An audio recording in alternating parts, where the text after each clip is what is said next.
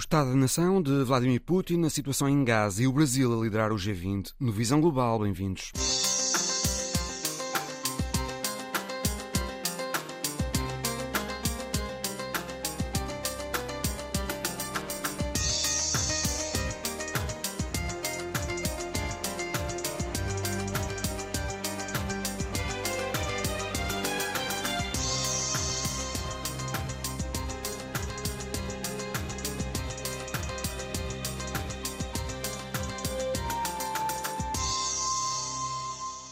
Vladimir Putin nunca foi tão claro sobre a possibilidade da Rússia utilizar armas nucleares, respondendo à sugestão do presidente francês Emmanuel Macron de que o Ocidente talvez devesse enviar soldados para a Ucrânia.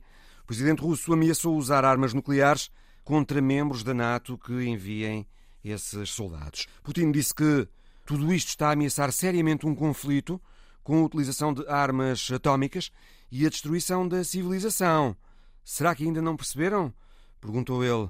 Foi durante o discurso do Estado da Nação Russa, que durou mais de duas horas. Rita Fernandes. Что все это реально грозит конфликтом с não entendem que a Rússia tem armas para entrar numa guerra nuclear? A pergunta é feita por Vladimir Putin. Num grande palco, com um ecrã de cada lado que vai mostrando gráficos, o presidente da Rússia ameaça a NATO com a guerra. Qualquer entrada de tropas do Ocidente na Ucrânia significa o arraso da civilização.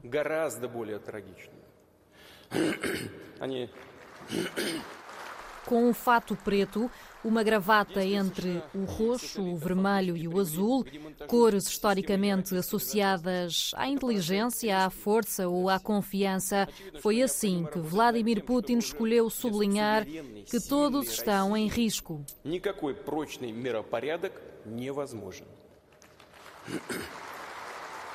Nas duas horas de discurso, apontou o dedo aos Estados Unidos. São eles os grandes responsáveis por uma segurança da Europa cada vez mais fraca.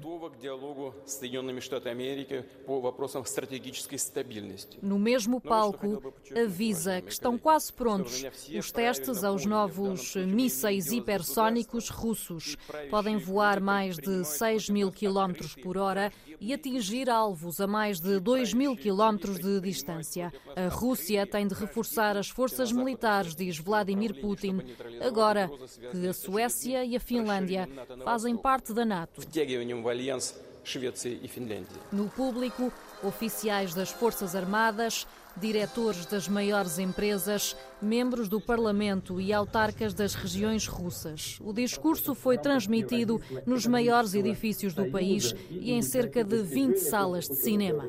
Putin deixa um conselho à população: parem de beber, façam antes ski.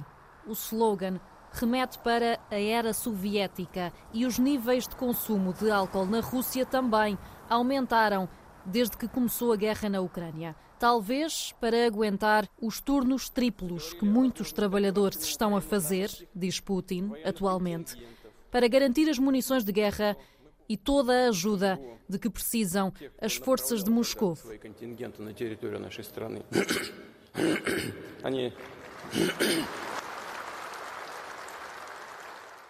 Um trabalho de Rita Fernandes. Evgeny Muravich, correspondente da RTP em Moscovo. Boa tarde.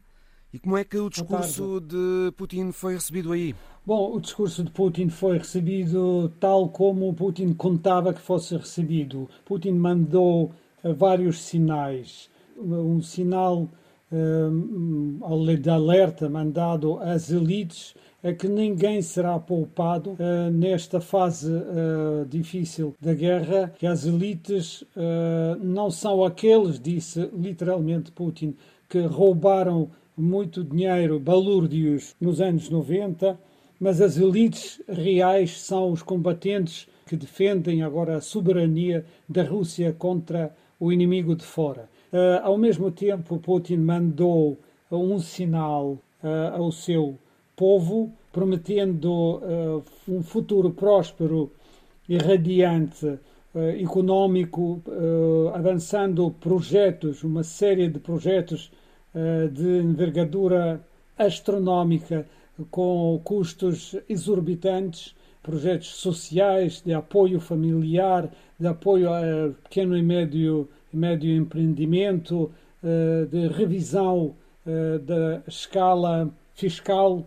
Portanto, essas promessas eh, foram dirigidas numa aparente intervenção eleitoral com o objetivo de apoiarem Putin nas eleições, nas eleições de daqui a 15 dias. De, daqui a 15 dias. O Ocidente, Evgeny Moravich, tem aprovado inúmeros pacotes de sanções à Rússia.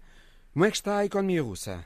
A economia russa está-se a sentir mais viva do que morta. A Rússia sobreviveu uh, à pressão das sanções, sabendo contornar. Nomeadamente virando-se para a Ásia, não é? Sim, virando para a Ásia e conseguindo uh, esquemas de contorno uh, dos fornecimentos sancionados. A Rússia continua a usufruir tanto de produtos de, de altas tecnologias como de bens de consumo. O escoamento desses produtos para a Rússia uh, está a ser efetuado via terceiros países. Bom, um simples exemplo: o vinho, os produtores de uh, vinho verde portugueses tinham a Rússia entre os mercados primordiais. Esta situação continua. Você entra hoje em dia em qualquer supermercado, você vê uma, uma variedade de 5 a 6 marcas de vinho português, sobretudo vinho verde. Este vinho eh, é muito popular aqui. Já, já temos, já passaram dois anos desde o início da guerra, mas eu não vejo que o, o, os, os produtores de vinho português, por exemplo, se retirassem desse mercado por alguma razão política.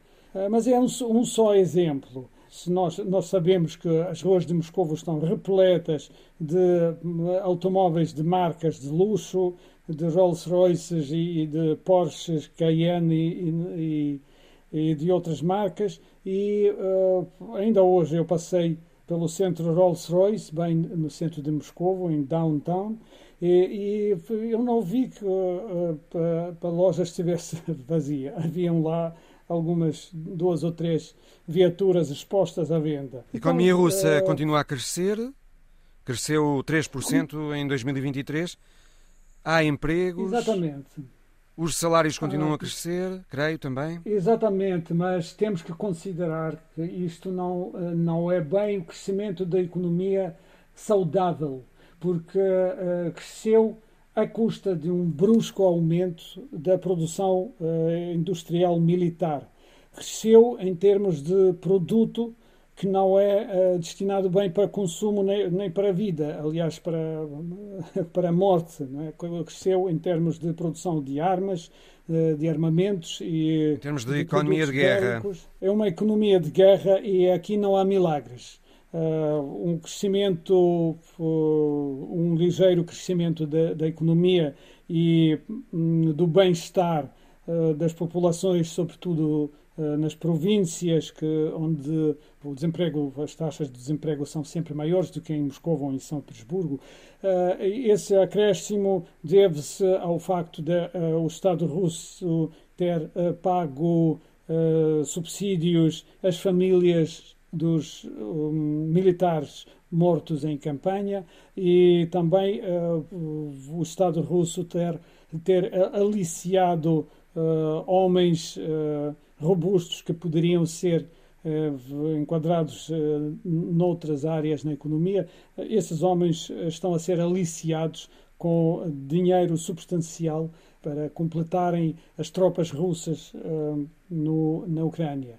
Portanto, não, não é bem saudável esse, esse acréscimo da economia russa. Evgeny Muravich, correspondente da RTP em Moscou.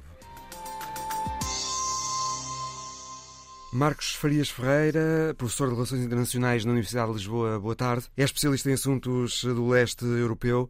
Esta ameaça de Putin de que se o Ocidente decidir enviar soldados para a Ucrânia, isso terá consequências trágicas. Fará o Ocidente pensar duas vezes, caso venha a ponderar realmente tomar essa decisão? Bom, eu acho que este é um dos pressupostos presentes na, no conflito e na gestão do conflito, pelo menos desde fevereiro de 2022. Logo imediatamente após a invasão de fevereiro de, de 22, colocou-se esta questão, não é? Quais são os meios que o Ocidente está disposto a utilizar para travar a Rússia, para impedir que a Rússia alcance os seus objetivos estratégicos? E não nos podemos esquecer que estamos num conflito indireto, agora cada vez mais direto, entre um, duas potências ou dois blocos que dispõem de armas nucleares. E, portanto, na, digamos que no confronto retórico a que temos assistido também nos últimos dois anos, essa é uma questão que pontualmente tem estado presente. Neste caso concreto, qual é que foi a circunstância? Foi a de resposta é algo que Macron tinha dito uh, nos dias anteriores, em que a contracorrente e pela primeira vez de forma mais uh, aberta um dirigente ocidental admite a possibilidade de envio de soldados para uh, o terreno. Ele não Facto... diz exatamente se é para as fronteiras, se é para dentro da Ucrânia, mas provocou uma resposta uh, do presidente russo que achou que devia uh, marcar de novo a linha vermelha. É? Para tentar dissuadir o Ocidente Sim, estamos sempre, fazer isso que estamos sempre perante Emmanuel Macron a, a sugeriu. Não é? Exatamente. De facto, Macron não descarta essa possibilidade de enviar soldados para a Ucrânia, soldados ocidentais para a Ucrânia, porque diz que é preciso fazer tudo o que estiver ao alcance para garantir que a Rússia não ganhe a guerra. Para já, pelo menos, esta posição de Paris não é acompanhada por ninguém. Uhum. Seja como for, Macron tomou aqui uma dianteira. Uhum. Uh, parece estar-se a abrir um debate uhum. Bom, sobre eu... essa possibilidade de mandar soldados para a Ucrânia. Certamente esse debate existe nos bastidores, não é?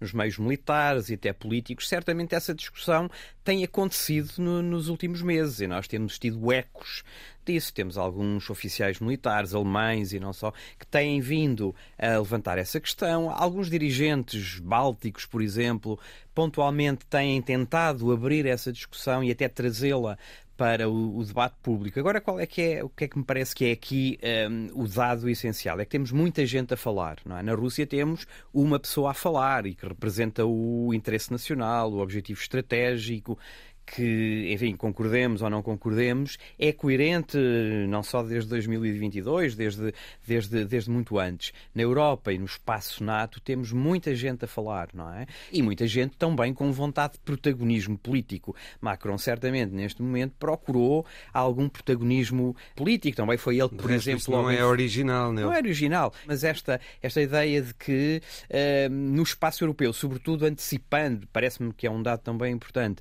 antecipando a possibilidade dos norte-americanos uh, deixarem o primeiro plano do apoio à, à, à Ucrânia. Certamente que surge esta, uh, surgem estas, estas tentações de protagonismo, muito motivadas neste momento por algum pânico perante os avanços, os avanços russos. Eu julgo que há algum pânico que, de facto, a Rússia esteja neste momento à beira de conseguir uh, objetivos estratégicos fundamentais, que podem passar, por exemplo, pela conquista total do Donbass, não é? Lugansk, Donetsk, e até a possibilidade de avançar em Zaporizhia em direção a Odessa e aquele outro foco de conflito que julgo mais cedo ou mais tarde vai, vai surgir, que é a Transnistria. Precisamente, Marcos Farias Ferreira, a Suécia vai aderir à NATO e a Rússia avisou que vai passar a monitorizar as ações da Suécia. Moscovo diz que a adesão da Suécia transforma o Báltico e o norte da Europa numa zona de potencial confronto em vez de uma zona de estabilidade e cooperação. Depois há essa situação que referiu da Transnistria, que pediu a proteção russa contra a Moldávia. A Rússia diz que a NATO tenta transformar a Moldávia numa segunda Ucrânia, sem pensar nas consequências e contra a vontade da maioria da população.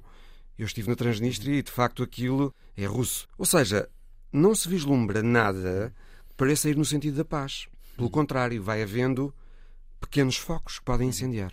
Mário Rui, de facto, hum, eu acho que o que está aqui subjacente é que, enfim, os vários conflitos de interesse, conflitos militares, uns congelados, outros abertos, como este entre a Rússia e a Ucrânia, são a consequência é, de, de, questões pós-soviéticas, de, de, problemas relativos Antigos. à fragmentação da União Soviética. Eu acho que os dirigentes europeus norte-americanos não souberam interpretar bem as consequências que o fim da União Soviética poderia ter trazido para a arquitetura de segurança europeia e mundial, obviamente.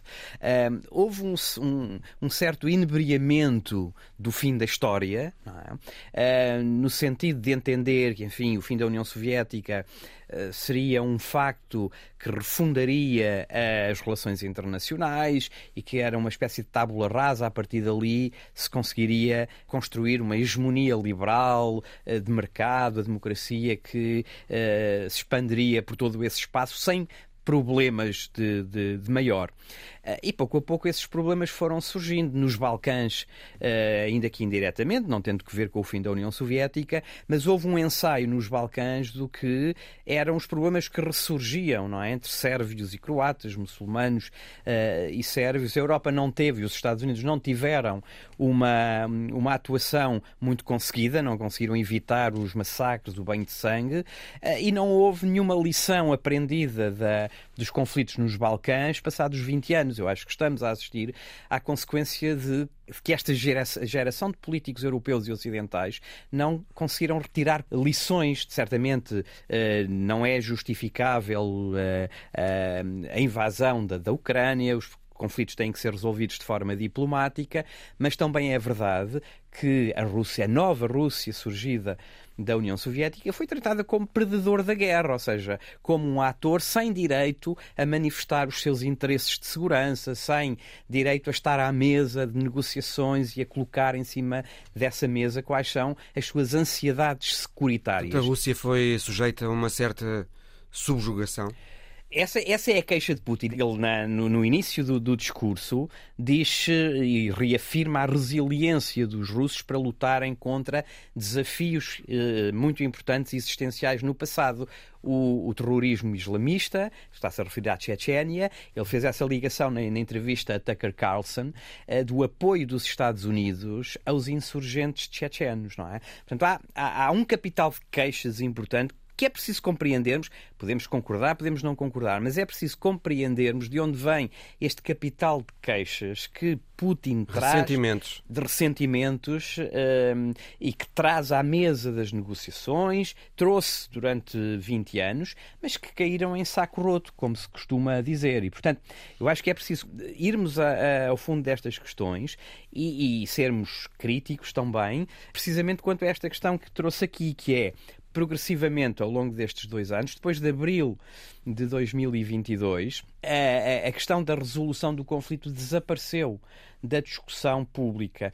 Provavelmente não, não desapareceu nas várias, eh, nos vários aparelhos de política externa. Certamente há mecanismos de comunicação que não foram encerrados, mas eh, a questão da paz, da, e mais do que a paz, da resolução pacífica do conflito, da utilização da diplomacia como instrumento natural de acomodação de interesses entre os Estados, isso desapareceu. E cada vez que alguém procura reintroduzir essa questão, o debate é censurado. É esse fechamento do debate sobre a resolução pacífica do conflito é uma realidade e é, e é, e é o sinal de uma degradação também do ambiente democrático dessas, desses, dessas sociedades. Marcos eh, Farias Ferreira, professor de Relações Internacionais na Universidade de Lisboa. Muito obrigado. Obrigado eu. Rosário Salgueiro ouviu em Londres Marina Litvinenko. Thank you. À mesma hora que Yulia Navalny discursava no Parlamento Europeu, Marina Litvinenko falava em Londres sobre os perigos do regime de Moscovo. Na audiência, jornalistas estrangeiros a residir no Reino Unido, todos convidados a ouvir e a questionar a viúva de Alexandra Litvinenko, o desertor russo e antigo agente do KGB, morto por envenenamento em 2006, num hotel da capital inglesa. Antes de responder a qualquer questão, Marina Litvinenko lançou um apelo que o Ocidente não reconheça Putin como presidente eleito no próximo dia 17 de março. Eu não posso chamar eleições ao que vai acontecer a 17 de março. A única reação possível ao que aconteceu a Alexei Navalny e a todos os opositores do regime, e alguns deles continuam presos, é não reconhecer estas eleições. Não chamem a Vladimir Putin o presidente eleito. Acho que essa seria a mensagem mais forte para o país. O povo russo não reconhecer Putin como presidente da Rússia. A questão como é que Marina acha que o Ocidente deve então denominar Vladimir Putin. Ela tem resposta pronta. Senhor Vladimir Putin ou Herr Vladimir Putin. Ao lado de Marina Litvinenko está Vladimir Ashurkov, amigo de longa data de Alexei Navalny e atual presidente da Fundação Anticorrupção Russa. A organização foi criada por Navalny, o maior opositor a Putin e morto numa prisão da Sibéria a 16 de fevereiro.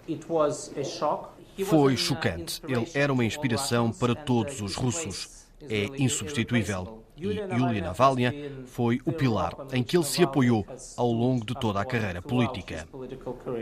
Ao Visão Global, Vladimir Ashurkov, exilado no estrangeiro desde 2014, garante não haver dúvidas de que Navalny foi assassinado. As autoridades russas comportaram-se de forma vergonhosa com o corpo. Suspeitamos que ele foi envenenado e que as autoridades mantiveram o corpo para garantirem que não restasse nenhum traço de veneno. Ashurkov confirma-nos que a morte de Navalny ocorreu durante a negociação de troca de presos entre o Ocidente e a Rússia. É um tema muito sensível, por isso devo falar com cuidado. Mas vou dizer aquilo que sei. Existiam negociações para uma potencial troca de prisioneiros entre o Ocidente e a Rússia, que já decorriam há uns meses. A discussão era sobre um pacote que envolvia o agente russo que está numa prisão alemã e, do outro lado, o jornalista americano que está preso na Rússia e Alexei Navalny. Sei que tinham sido tomadas decisões importantes do lado do Ocidente para tornar isso possível. E acredito que a Rússia decidiu assassinar Navalny ao saber que esse princípio de acordo que existia abria porta a essa troca de prisioneiros. A lógica cínica por trás disso é que Navalny já não está disponível e por isso talvez seja possível um acordo diferente com outras pessoas do lado russo a serem trocadas. Principal exchange Navalny and possibly a different deal can be made with a different composition of people to be exchanged Sobre se Yulia Navalny vai ocupar o lugar do marido como principal voz da oposição a Putin, Ashurkov é claro. Penso que Yulia é o tipo de líder de que precisamos neste mundo. Os pormenores do seu novo papel público serão revelados no momento oportuno. Por agora, ainda está tudo muito fresco.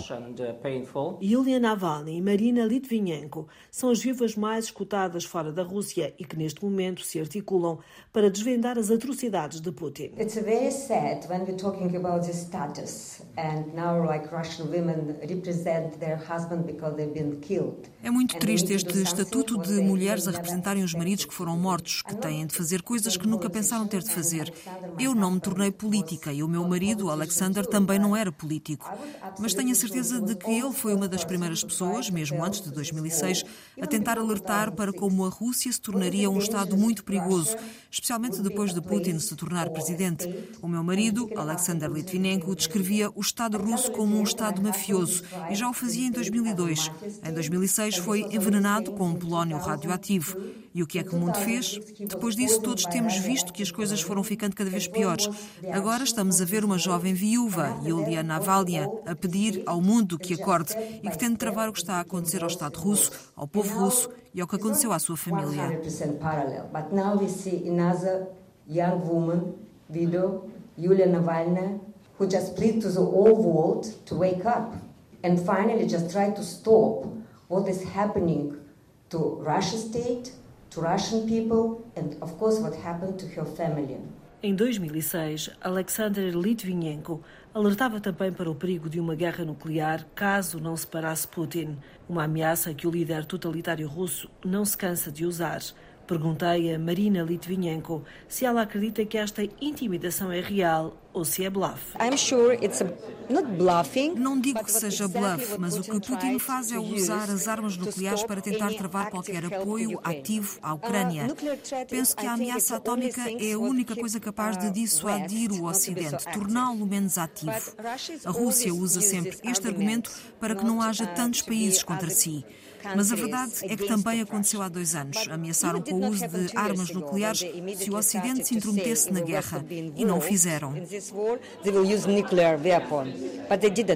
Marina tem também estado na luta pública contra a invasão ucraniana. Desde fevereiro de 2022, a posição de Litvinenko contra Putin parece mais justificada do que nunca. Apenas uma vitória da Ucrânia na frente de batalha pode ajudar a oposição a vencer na Rússia.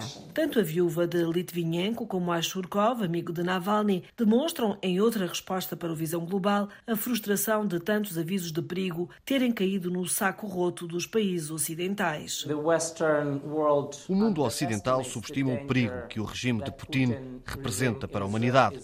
Não é só uma ameaça para o povo russo, é para centenas, milhares, que têm sido presos por causa de mensagens inócuas nas redes sociais. Não é apenas uma ameaça para a Ucrânia, onde a agressão brutal, que começou há dois anos, já provocou milhares de mortos e milhões de deslocados. Não é apenas uma ameaça à estabilidade da Europa de Leste. É um perigo global que mina a estabilidade internacional e coloca em perigo toda a humanidade.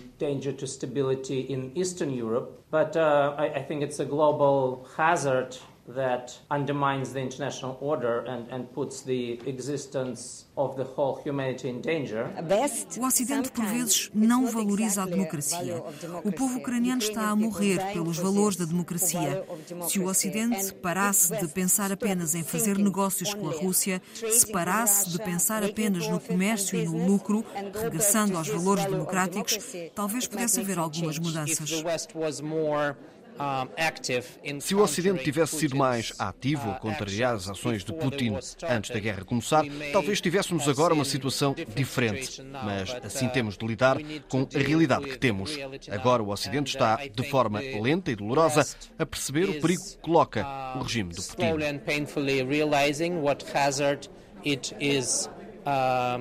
dealing with in Putin's regime. Esta análise, feita pelo homem de confiança de Navalny, foi lembrada pela viúva no Parlamento Europeu. Yulia Navalny, como Marina Litvinenko, apelam a que nenhum país negocie com Vladimir Putin. A história repete-se. Todos pediram sanções depois da morte do meu marido em 2006 e depois do que aconteceu na Geórgia em 2008. Mas o mundo não estava unido. Cada país tentava jogar o próprio jogo. A Rússia parecia um ótimo parceiro de negócios, mesmo que, por vezes, arriscado, mas eram negócios. Quando Putin perdeu toda a comunicação com o Ocidente, ele tentou erguer novas parcerias com países como a Índia, claro, a China, o Irão ou o Brasil. E todos jogam o jogo dele. Mas é preciso que compreendam que Putin joga sempre as suas cartadas. Ele nunca é um parceiro confiável. China, Iran, Brasilia, it's always like play this game. And I think it's very important to understand. He played uh, his games, I mean Putin, and he never been a reliable partner. A viúva de Litvinenko vive no Reino Unido desde 2014. Garante-nos que não tem medo, mesmo tendo visto o marido ser envenenado num hotel de Londres e morrer num hospital da capital inglesa. Exactly Putin quer que nós tenhamos medo, mas eu não tenho medo. You feel afraid or not?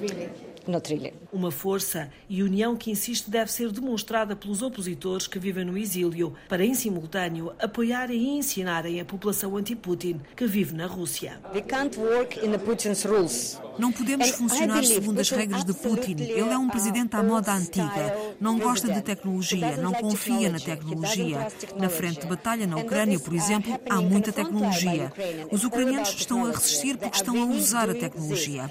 O mesmo tem de acontecer com a oposição russa. A oposição na Rússia tem de usar a tecnologia para, por exemplo, fazer uma votação alternativa às presidenciais, unir as pessoas com mensagens que não sejam descobertas pelos serviços secretos russos, pelas autoridades russas. Assim, as pessoas lá poderão sentir-se um pouco mais seguras.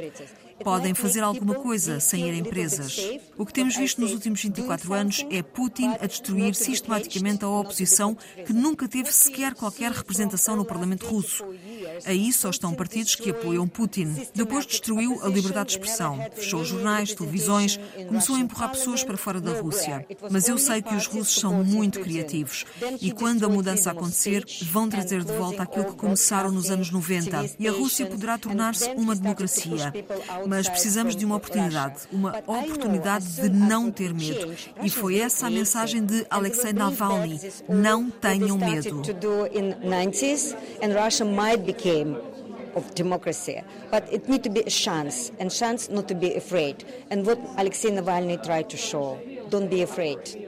Por fim, perguntei a Marina Litvinenko se tinha esperança numa mudança de regime num futuro próximo. Esperança não significa ficarmos quietos sem fazer nada. Temos de acreditar e fazer alguma coisa pela Rússia. A reportagem de Rosário Salgueiro. O incidente de quinta-feira no norte de Gaza, mais de uma centena de pessoas mortas quando tentavam desesperadas alcançar caminhões com ajuda humanitária foram mortas em condições ainda mal esclarecidas, mas há relatos de tiros israelitas disparados sobre as pessoas e muitas mortes depois de gente esmagada em resultado do pânico que se seguiu. Sandra Costa, doutorada em Relações Internacionais pela Universidade do Minho. Boa tarde.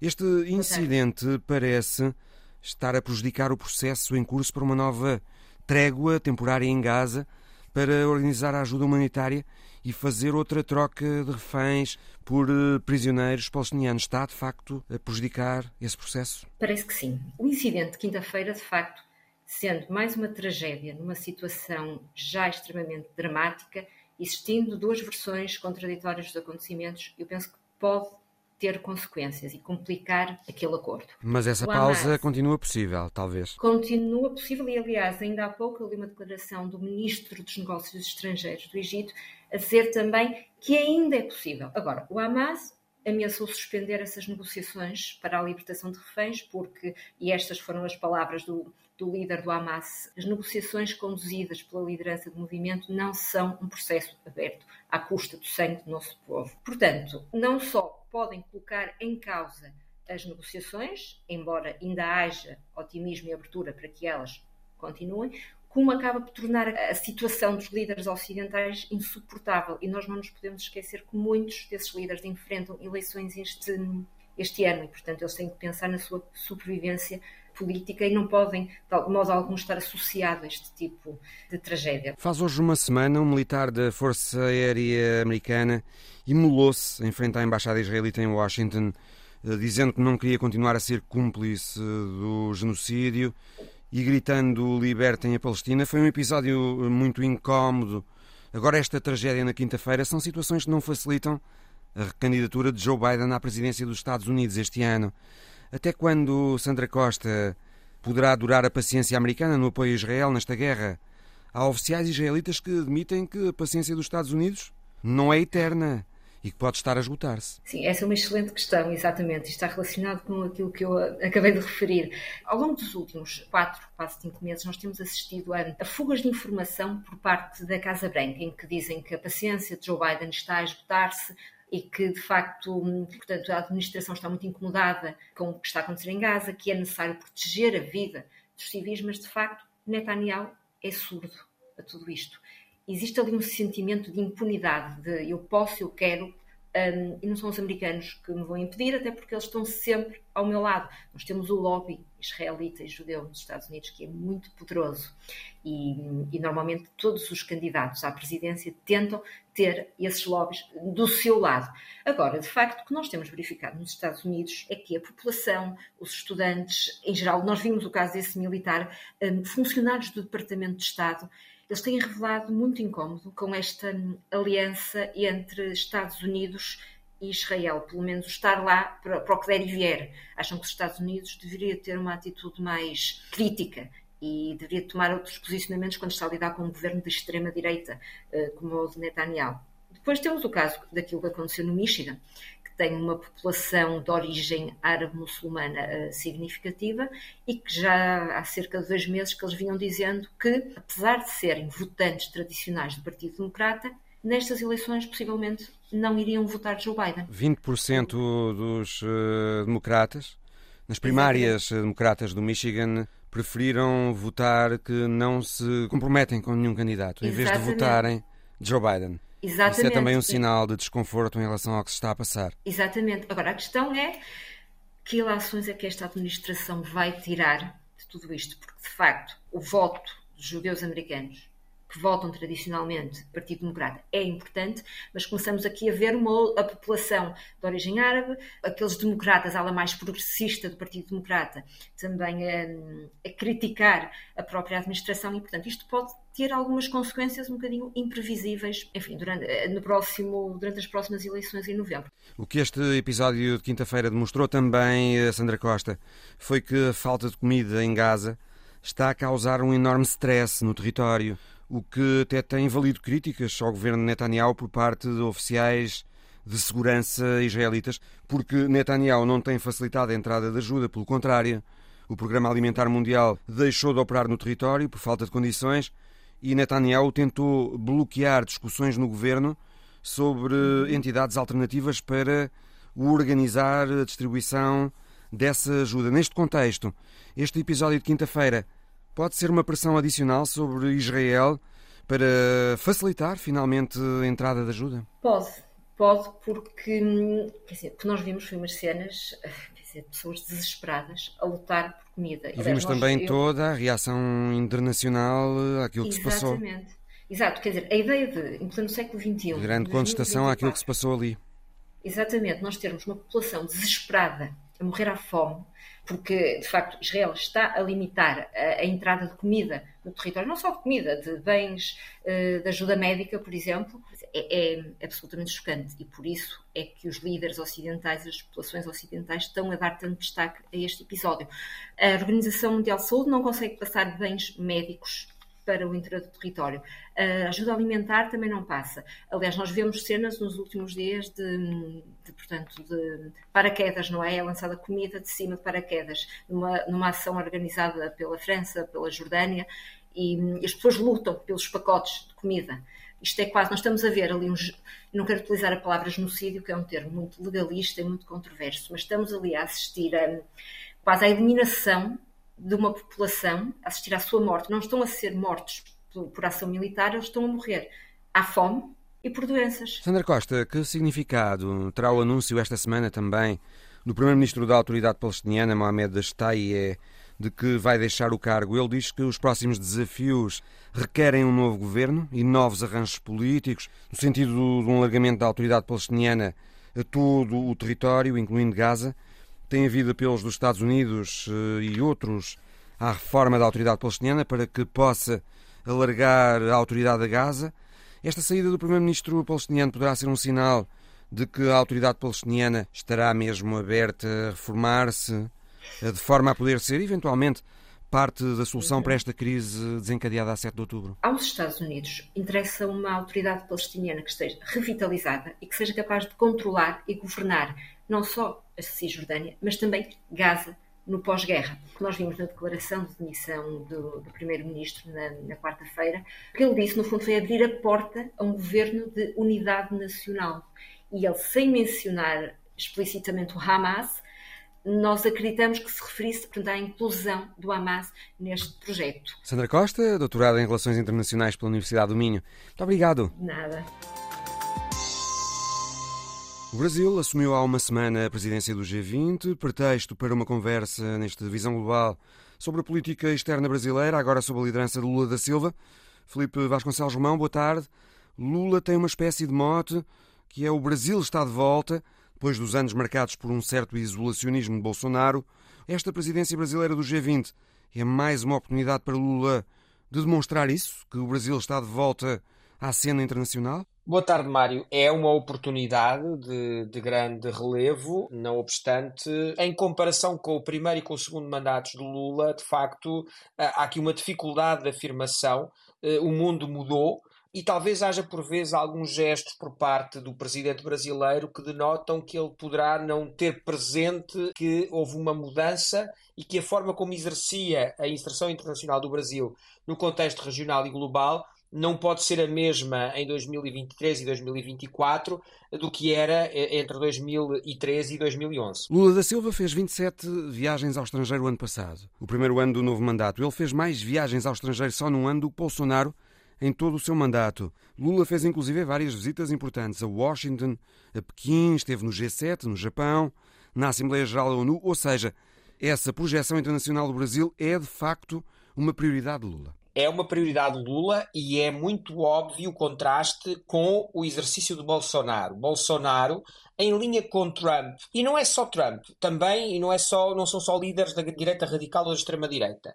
Uh, o próprio López Obrador, que é um presidente marcadamente de esquerda, mas que tem contornos de algum populismo no exercício do seu poder, no México também tem privilegia a dimensão interna em contraponto com a externa, praticamente não viaja.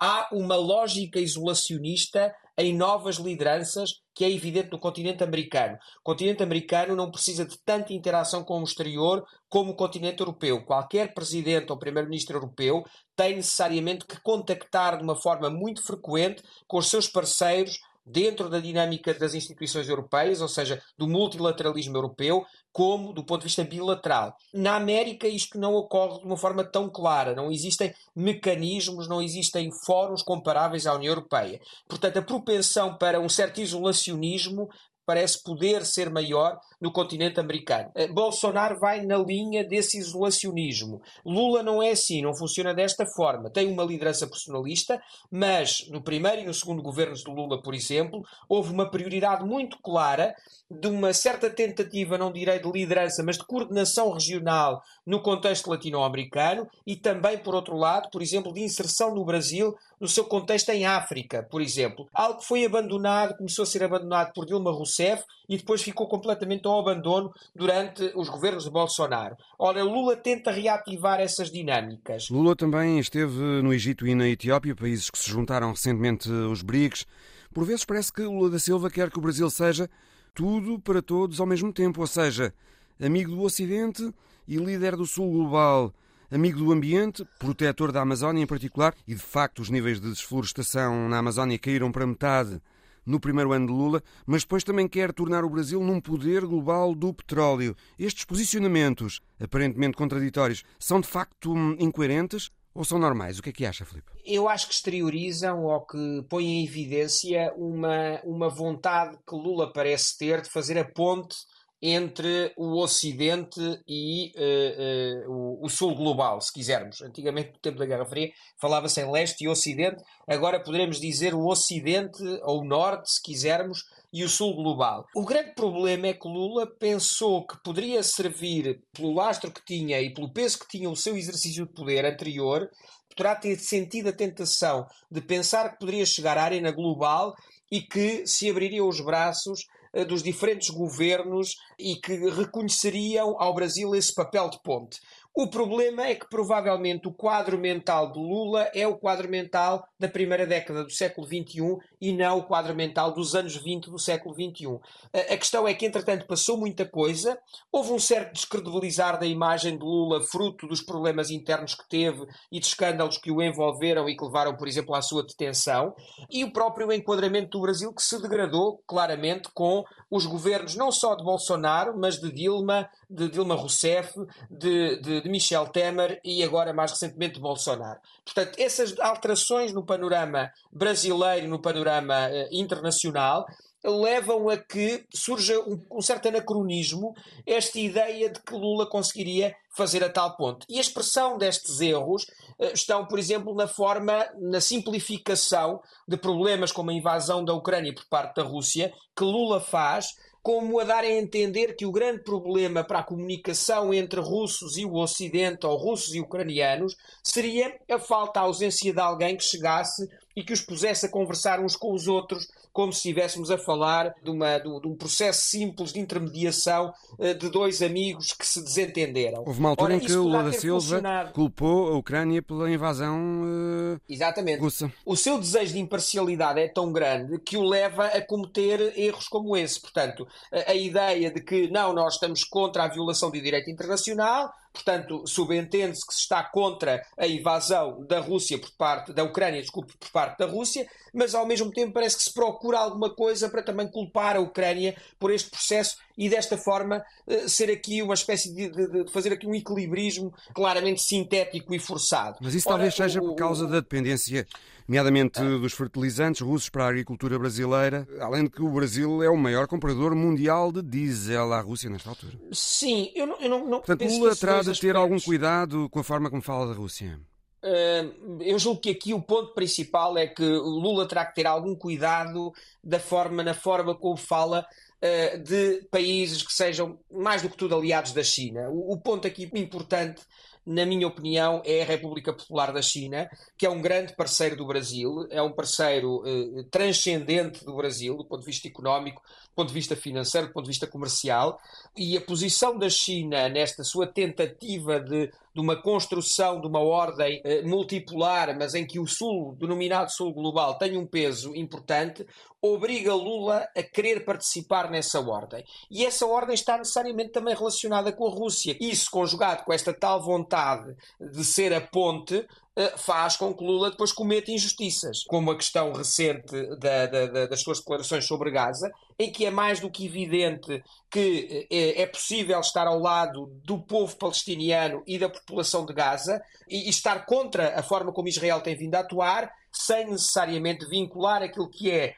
uma, um comportamento uh, de Israel com aquilo que é o Holocausto, que é um drama, que é talvez o expoente máximo do sofrimento humano, da barbárie, uh, e que foi feito justamente e levado a cabo contra, uh, contra, o, contra os judeus. Há quem classifique esse equilibrismo como uma forma, se calhar, desajeitada de conduzir a política externa.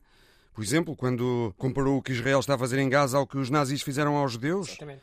que lhe valeu ser declarado persona não grata em Israel, ou quando disse que não havia pressa em encontrar culpados pela morte de Navalny na Rússia, ou quando disse que Putin podia ir à cimeira do G20 no final do ano no Brasil porque ninguém o ia prender e depois recuou. Lula tem sido de facto desajeitado na condução da política externa ou não? Nesses aspectos que o Mário mencionou, muito desajeitado. Não é preciso chegar à comparação dolorosa do Holocausto para constatar que Israel está a cometer uh, um, um, crimes de guerra, provavelmente violações dos direitos humanos, violações evidentes do direito humanitário na faixa de Gaza. Não é preciso desvalorizar aquilo que é o óbvio assassinato de Navalny para manter as vias de comunicação abertas com Moscovo. Não é, não é preciso desvalorizar uh, e conferir uma importância e um protagonismo a Putin para tentar, ao mesmo tempo, ser um ator importante na intermediação entre a Rússia e a Ucrânia.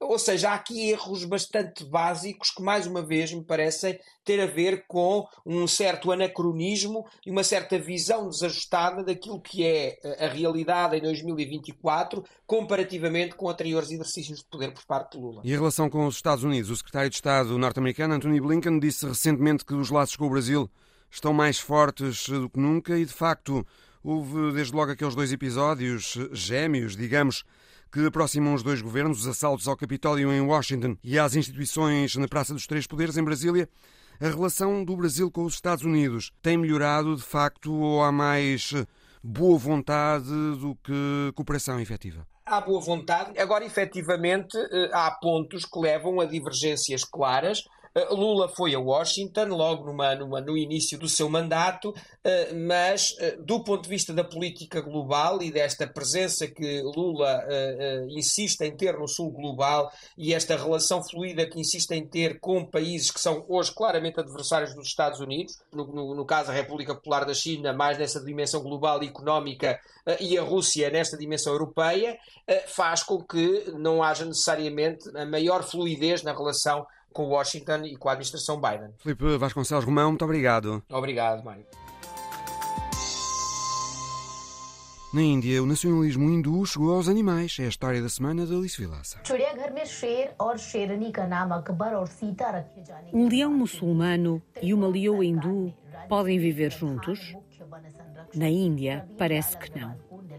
O caso chegou mesmo a tribunal e os leões tiveram de ser separados. Um grupo de hindus nacionalistas fez queixa em tribunal por um leão com o nome de um imperador mogol, Akbar, estar junto de uma leoa com o nome de uma deusa hindu, Sita. O Supremo Tribunal de Calcutá decidiu e pediu ao Estado indiano de Bengala Ocidental para mudar o nome dos dois leões que vivem num zoo.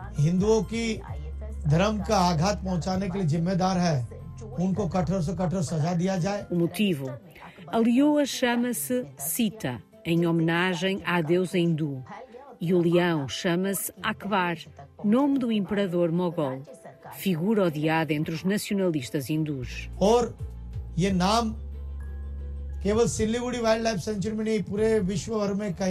Foi por isso mesmo que a organização hindu VHP considerou a situação uma blasfémia opondo-se mesmo à continuidade dos animais no mesmo zoo. O tribunal decidiu ainda que os animais não podem ser batizados em homenagem a deuses hindus, profetas muçulmanos, figuras do cristianismo, vencedores de prémio Nobel ou ativistas pela liberdade. E questionou se seria prudente dar a animais o nome de pessoas. Membros do movimento hindu VHP, que tem ligações ao primeiro-ministro Narendra Modi, afirmam ter recebido queixas de toda a Índia pela ofensa religiosa. Dizem ainda que o leão foi inicialmente batizado de Ram, deus hindu e marido de Sita e que o nome terá sido mudado pelas autoridades de Bengala Ocidental, que desmentem esta acusação e garantem que os leões já chegaram ao Safari Park de Bengala com aqueles nomes. Nas ruas, as opiniões dividem-se.